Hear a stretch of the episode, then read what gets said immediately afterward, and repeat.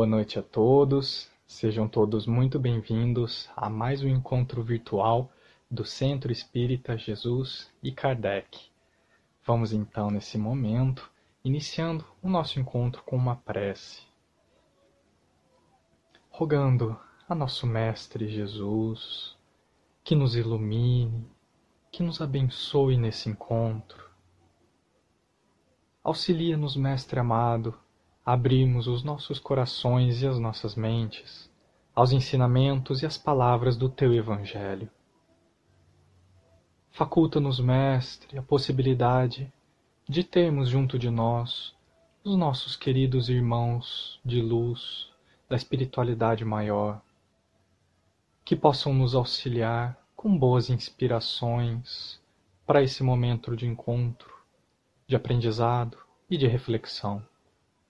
Fica conosco, Senhor, durante essa noite, porque esse encontro se faz em Seu nome. Que assim seja. Vamos então recebendo com carinho a nossa irmã Bianca de Nóbrega, que vai falar sobre o tema Façamos aos outros o que gostaríamos que nos fizessem. Olá, meus amigos. Hoje nós estamos aqui para falar do capítulo 11 do Evangelho segundo o Espiritismo. E o tema de hoje é fazer aos outros o que gostaríamos que os outros fizessem a nós. Em Mateus capítulo 22, versículo de 34 a 40, está registrada a passagem de Jesus, na qual o Senhor da lei lhe questiona sobre o maior mandamento. E Jesus diz: Amarás o Senhor teu Deus de todo o teu coração e de todo o teu espírito, sendo este o maior e o primeiro mandamento. Em seguida, Jesus diz àquele homem da lei que o segundo mandamento consiste em amar o nosso próximo como a nós mesmos, sendo que toda a lei e todos os profetas estão contidos nestes dois mandamentos. Então nós vemos que Jesus, ele simplificou os mandamentos de Moisés em dois: amar a Deus sobre todas as coisas e ao próximo como a ti mesmo. Também em Mateus, no capítulo 7, versículo 12, está registrado que Jesus nos recomenda fazer ao próximo aquilo que nós gostaríamos que ele fizesse a nós mesmos. Além dessa passagem descrita por Mateus, em Lucas, no capítulo 6, versículo 31, também tem uma passagem que diz que devemos tratar os homens como nós gostaríamos de ser tratados. Em Mateus capítulo 18, versículo 23 a 35, está uma forma muito sábia né, que Jesus utilizou para explicar para a gente como funciona o reino dos céus. Jesus então compara nesse trecho o reino dos céus a um rei que quis pedir conta aos seus servidores e apresentaram a ele um homem que lhe devia dez talentos. Talento, aqui para a gente entender, é o nome utilizado à época para designar a moeda da época. E esse homem que foi representado, apresentado ao rei, ele não tinha condição de pagar os dez talentos. Então o rei ordenou a ele que ele vendesse tudo o que tinha, incluindo sua mulher e filhos, para que fosse pagar sua dívida. Então esse homem, né, no desespero, ele se joga aos pés do rei e pede perdão da sua dívida. Ele clama pela compaixão e pela paciência do rei, que logo ele pagará sua dívida. Então o rei, ele fica tocado com aquele pedido de clemência e de perdão daquele senhor e perdoa a dívida. No entanto, esse senhor, quando ele sai do encontro do rei, ele encontra um outro homem que lhe deve cem moedas. Ele agarra esse homem pelo pescoço e ordena que ele pague o que lhe deve. Esse homem devedor também implorou o perdão e a paciência do seu credor, mas o seu credor não quis saber do perdão, atirou o devedor na prisão até pagar tudo que ele devia. E aí o rei então ficou sabendo da atitude desse homem, mandou chamar o homem e lhe disse: Mal servidor, eu perdoei a sua dívida porque você me pediu, mas você não foi capaz de perdoar a dívida do seu companheiro como eu fiz a ti? E então o rei, furioso, deixou aquele homem nas mãos dos carrascos, até que ele pagasse toda a dívida que ele devia. Jesus explica então com essa parábola que o reino dos céus ele funciona dessa forma. Se cada um de nós não perdoarmos o nosso irmão pelas faltas cometidas contra nós, Da mesma forma, as nossas faltas, as faltas que nós cometemos contra os outros, elas não serão perdoadas. Nesse contexto, nós podemos observar que amar ao próximo como a nós mesmos e fazer a eles tudo o que nós desejamos que seja feito a nós é a expressão máxima de lei de caridade e amor que Jesus veio ensinar à humanidade terrena. Porque para que nós possamos exigir do nosso próximo a indulgência, a benevolência, a tolerância, nós também precisamos fazer a nossa parte. Qual é a nossa parte? É a de praticar essas virtudes com os nossos irmãos nas nossas situações rotineiras. Conforme está registrado no Evangelho segundo o Espiritismo, a partir do momento que nós afastamos o egoísmo para seguir esse ensinamento de Jesus, de amar ao próximo como a nós mesmos, verdadeiramente, não haverá na terra mais ódios, mais desavenças. E sim haverá mais união, mais concórdia, mais benevolência mútua. Na questão 877 do Livro dos Espíritos de Kardec, Kardec questiona aos espíritos se a necessidade de viver em sociedade acarreta aos homens obrigações particulares. Os espíritos respondem então que sim. A primeira de todas as obrigações do homem é a de respeitar os direitos dos seus semelhantes, uma vez que aquele que respeita o direito dos seus semelhantes estará sendo sempre justo. Inclusive, os espíritos deixam claro que a confusão do nosso mundo vem da falta de prática da lei da justiça e do fato de cada um utilizar um tipo de represália contra os fatos que ocorrem no nosso dia a dia. Então, os espíritos deixam claro que a vida em sociedade ela traz direitos e deveres recíprocos. Mais adiante, no próprio Livro dos Espíritos, na questão 879, Kardec questiona aos espíritos qual seria o caráter do homem que praticasse a justiça em toda a sua pureza.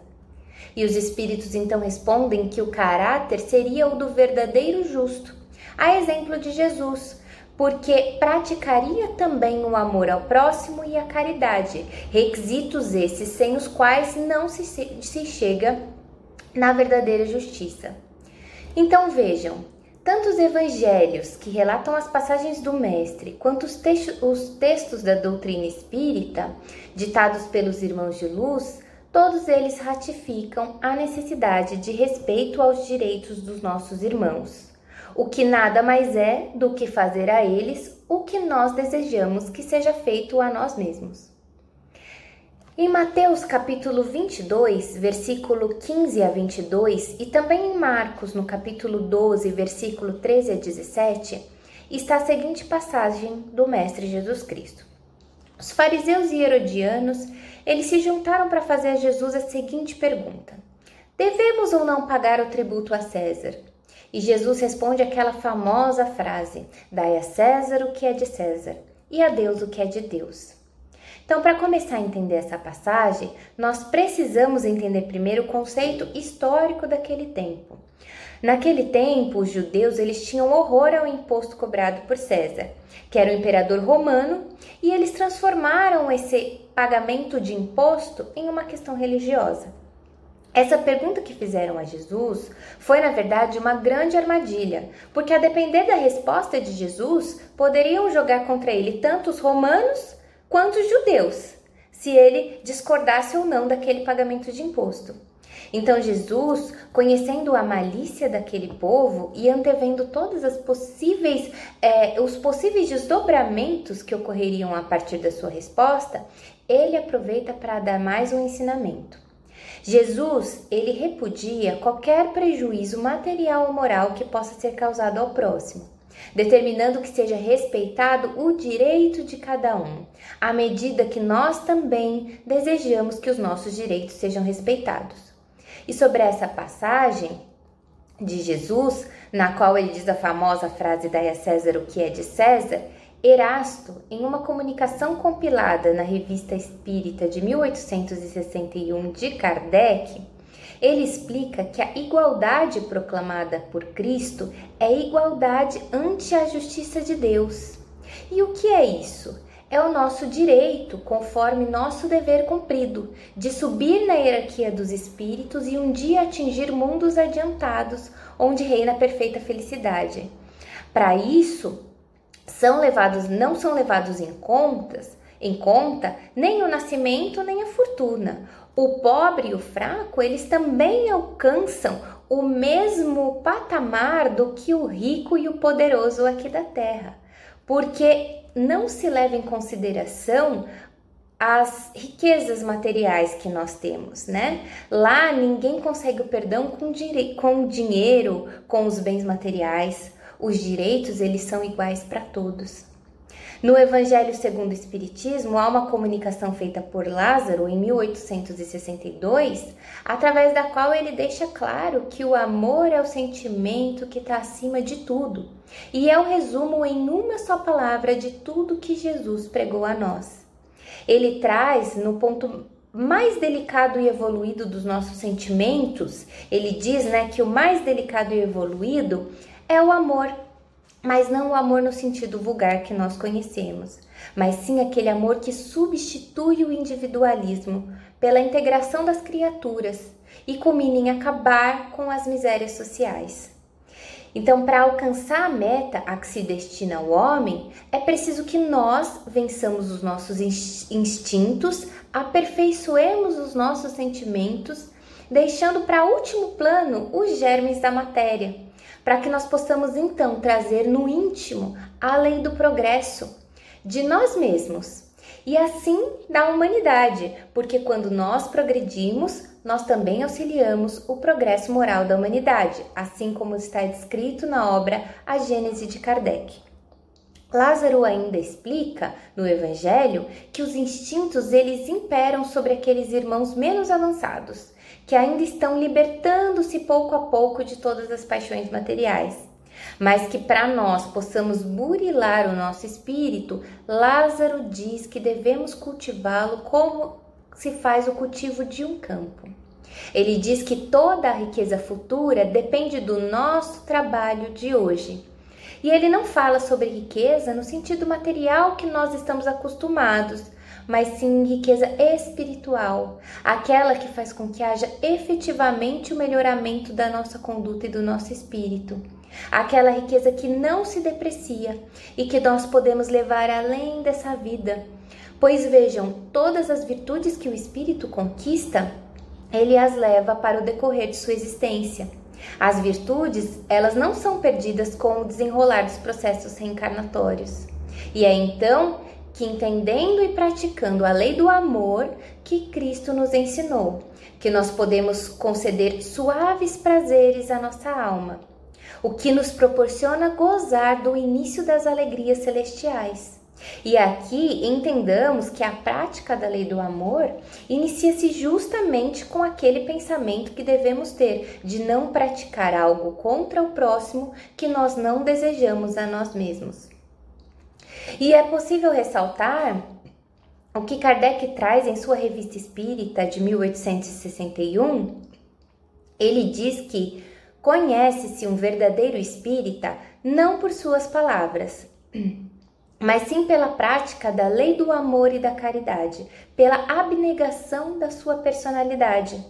Dessa forma, de nada adianta nós falarmos sobre a doutrina, sobre as passagens do Cristo, estudarmos a doutrina, se esse estudo não se materializar na nossa conduta, porque a lei do amor, ela se materializa em uma ação, é uma conduta diária dirigida ao nosso próximo.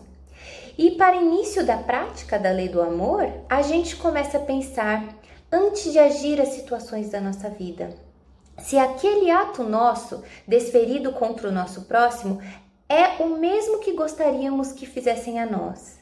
É um grande início já ter esse pensamento para a prática da lei do amor. E vejam que o amor é a essência divina. E se todos nós temos uma centelha divina dentro de nós, nós devemos então concluir que o amor está em todo o coração, em todo o espírito, mas em todo o mesmo até o mais perverso dos homens, ainda que ele, ainda há alguém que ele ame. alguém que faça com que o seu coração bata mais forte de uma forma pura. Que o princípio do amor que Deus plantou no coração de cada um de nós, ele existe, até no mais perverso dos homens.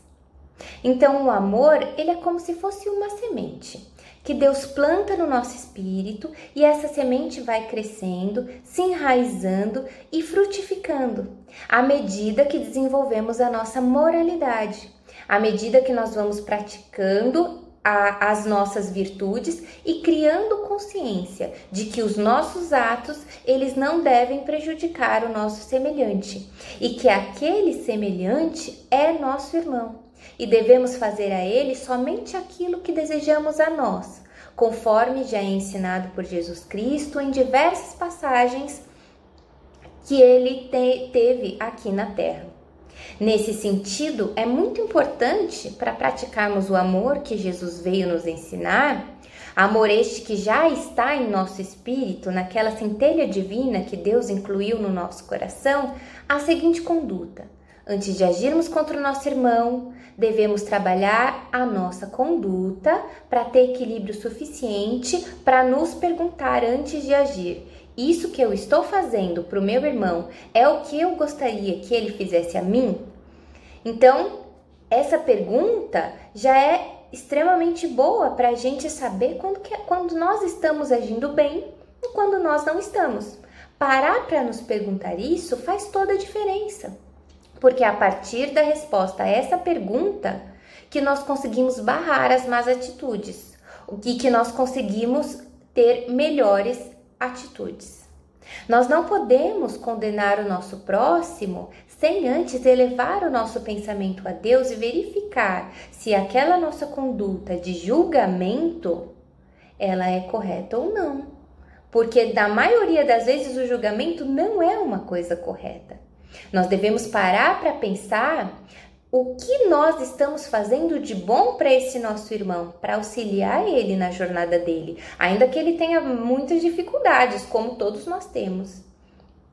E o que é isso, né? Essa, essa prática de tentar é, verificar se a gente está agindo com os outros assim como as, a gente espera que as pessoas ajam conosco, senão o melhoramento da nossa conduta, do nosso espírito, da nossa moralidade. É o que nos aproxima cada vez mais de Deus. Além disso, para que nós possamos burilar o nosso amor, é preciso que a gente saia daquela visão egoísta de amar somente aqueles que são da nossa família.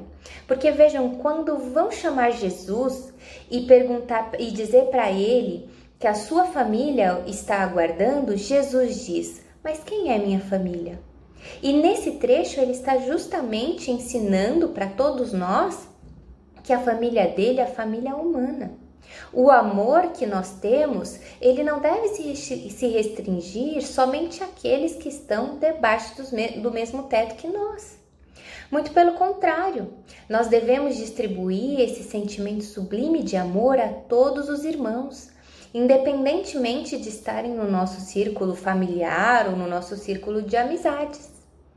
Através do melhoramento do nosso sentimento de amor, nós afastamos o egoísmo e conseguimos também afastar os preconceitos que temos contra o nosso próximo. Porque quando Jesus diz para nós que nós devemos amar o próximo, ele não discriminou qual era o próximo. Se era somente o próximo da nossa família, do nosso segmento religioso, da mesma etnia que a nossa, ele não discriminou qual era o próximo.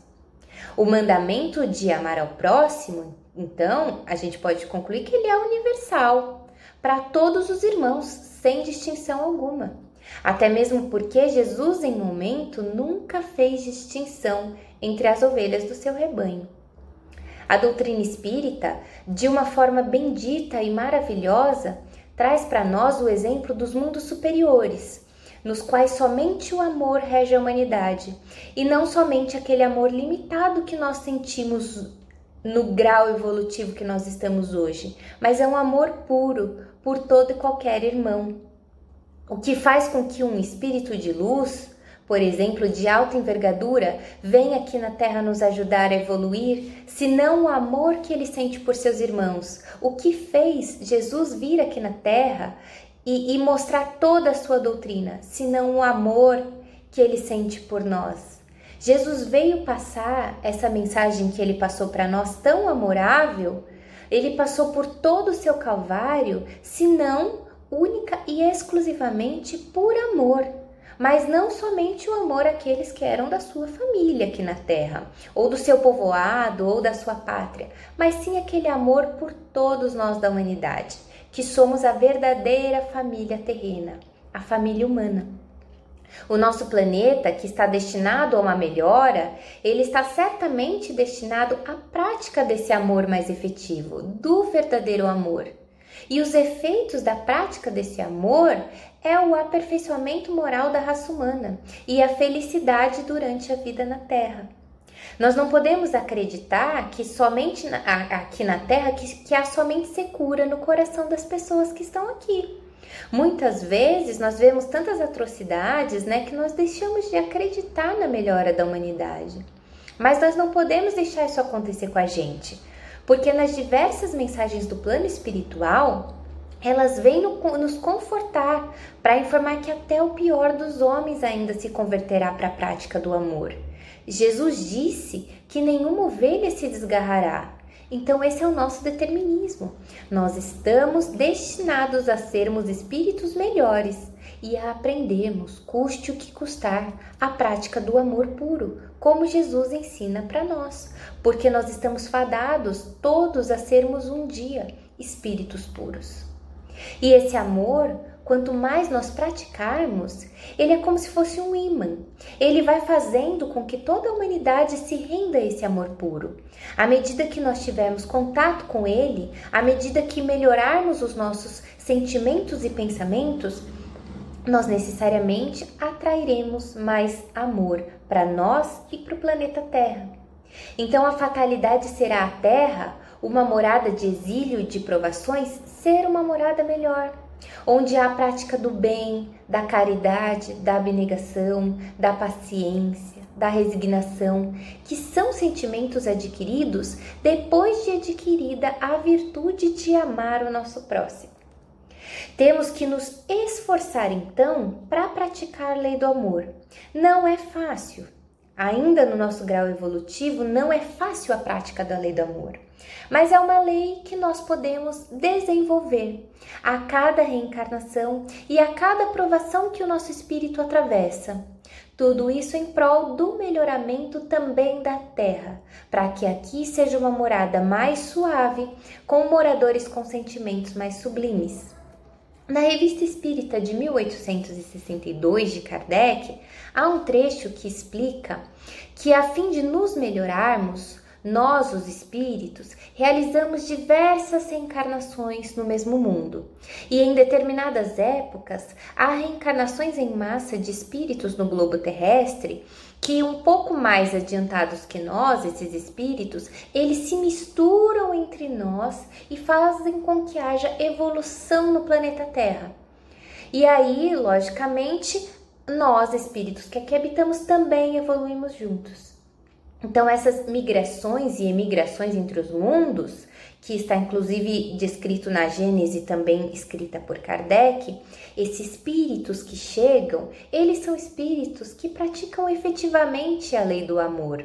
Eles auxiliam o melhoramento da terra para que seja para nós uma morada mais suave, com sentimentos mais sublimes. Esses irmãos, eles chegam até nós para dar cumprimento ao que Jesus nos trouxe, a lei do amor e a caridade ao próximo. Porque, como está descrito na Revista Espírita de 1865 de Kardec, a lei do amor necessita ser praticada para que nos aproximemos cada vez mais de Deus. E quando a gente pensa que Jesus veio dar cumprimento à lei vigente da época dele, é exatamente isso. Ele veio ensinar aos homens como agir à luz do amor ao próximo e da caridade, como fazer ao próximo o que nós queremos que seja feito a nós. Exatamente isso, como fazer ao próximo o que nós queremos que seja feito a nós, é a lei de amor ensinada por Jesus Cristo. E amar é procurar o verdadeiro sentido de todas as dores que, que afligem os nossos irmãos, para levar a eles um alívio, o alívio que estiver ao nosso alcance. É começar a olhar a família humana como a nossa grande família, que nós vamos nos deparar através de diversas reencarnações. Muitas vezes a gente pensa que a gente não tem nenhum auxílio que a gente possa dar ao próximo, nenhum alívio que esteja ao nosso alcance, mas nós sempre temos. É só a gente procurar em todas as situações, nós temos uma chance de sermos melhor, de fazer, de fazer, de termos atitudes melhor para com os nossos irmãos. O amor, ele não se manifesta somente com ajuda material aos nossos irmãos Muitas vezes é com uma palavra, com um conselho, com um ombro amigo, né? Fazer a ele o que você gostaria que fizesse a você. Isso significa fazer a ele todas as coisas boas que você espera que ele também faça com você. O amor, ele também se manifesta dentro do nosso próprio lar, com aquelas pessoas que pode ser que a gente nem se dê tão bem, que pela misericórdia divina, aquelas são aquelas pessoas que estão partilhando do mesmo lar que o nosso, mas que nós devemos fazer de tudo que está ao nosso alcance para apoiá-las, para auxiliar essas pessoas nas suas dificuldades. Nós devemos fazer ao próximo tudo aquilo que gostaríamos que fizessem a nós. Porque qual será o destino desse planeta e do nosso próprio destino se nós fizermos ao nosso próximo coisas que claramente gostaríamos que fizessem a nós? Essa não é a lei que Jesus veio nos ensinar para que nós para que nós consigamos chegar ao Pai? Essa é a lei.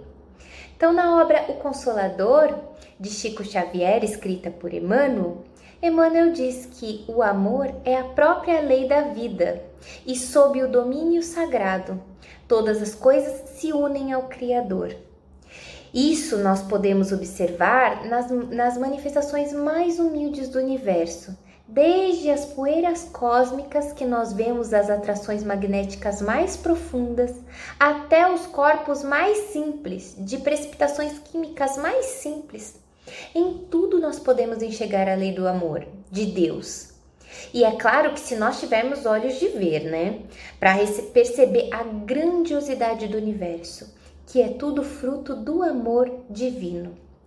Trazendo o amor mais próximo à nossa vida, nós podemos ver ele em todo momento presente nas nossas relações familiares e sociais nós podemos ver que a cada situação nós temos oportunidade de sermos melhores.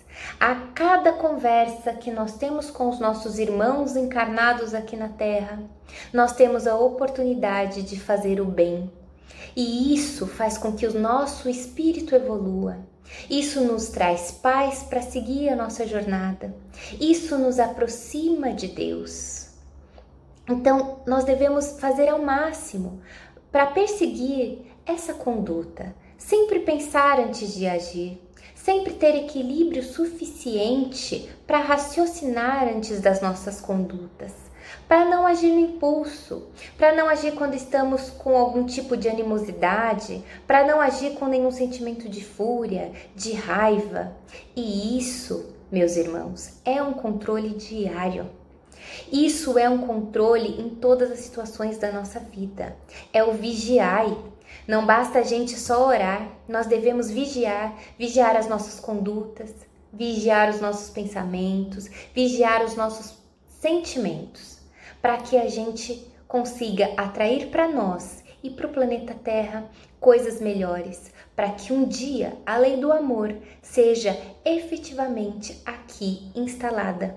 E assim Futuramente, através da lei do amor, nós teremos necessariamente uma grande fraternidade universal, com a união de todos os interesses morais do homem, para a aplicação efetiva da lei do amor, realizando sempre ao próximo somente o que nós gostaríamos que seja feito a nós mesmos. Muito obrigada e que a paz de Jesus Cristo permaneça entre nós. Agradecemos a nossa irmã Bianca pela exposição do tema e vamos, através de uma prece, partindo para o encerramento do nosso encontro. Agradecendo profundamente a Jesus pela possibilidade, pela oportunidade que tivemos de nos debruçarmos sobre bons ensinamentos. Rogamos, Mestre, que nos ajude a nos fortalecermos à vontade de nos melhorarmos, de colocarmos em prática os teus ensinamentos. Abençoa, Senhor, e ilumina o nosso caminho, que possamos trilhar em direção do bem e da nossa melhoria individual. Obrigado, Senhor, por mais esse encontro. Que a tua paz nos acompanhe.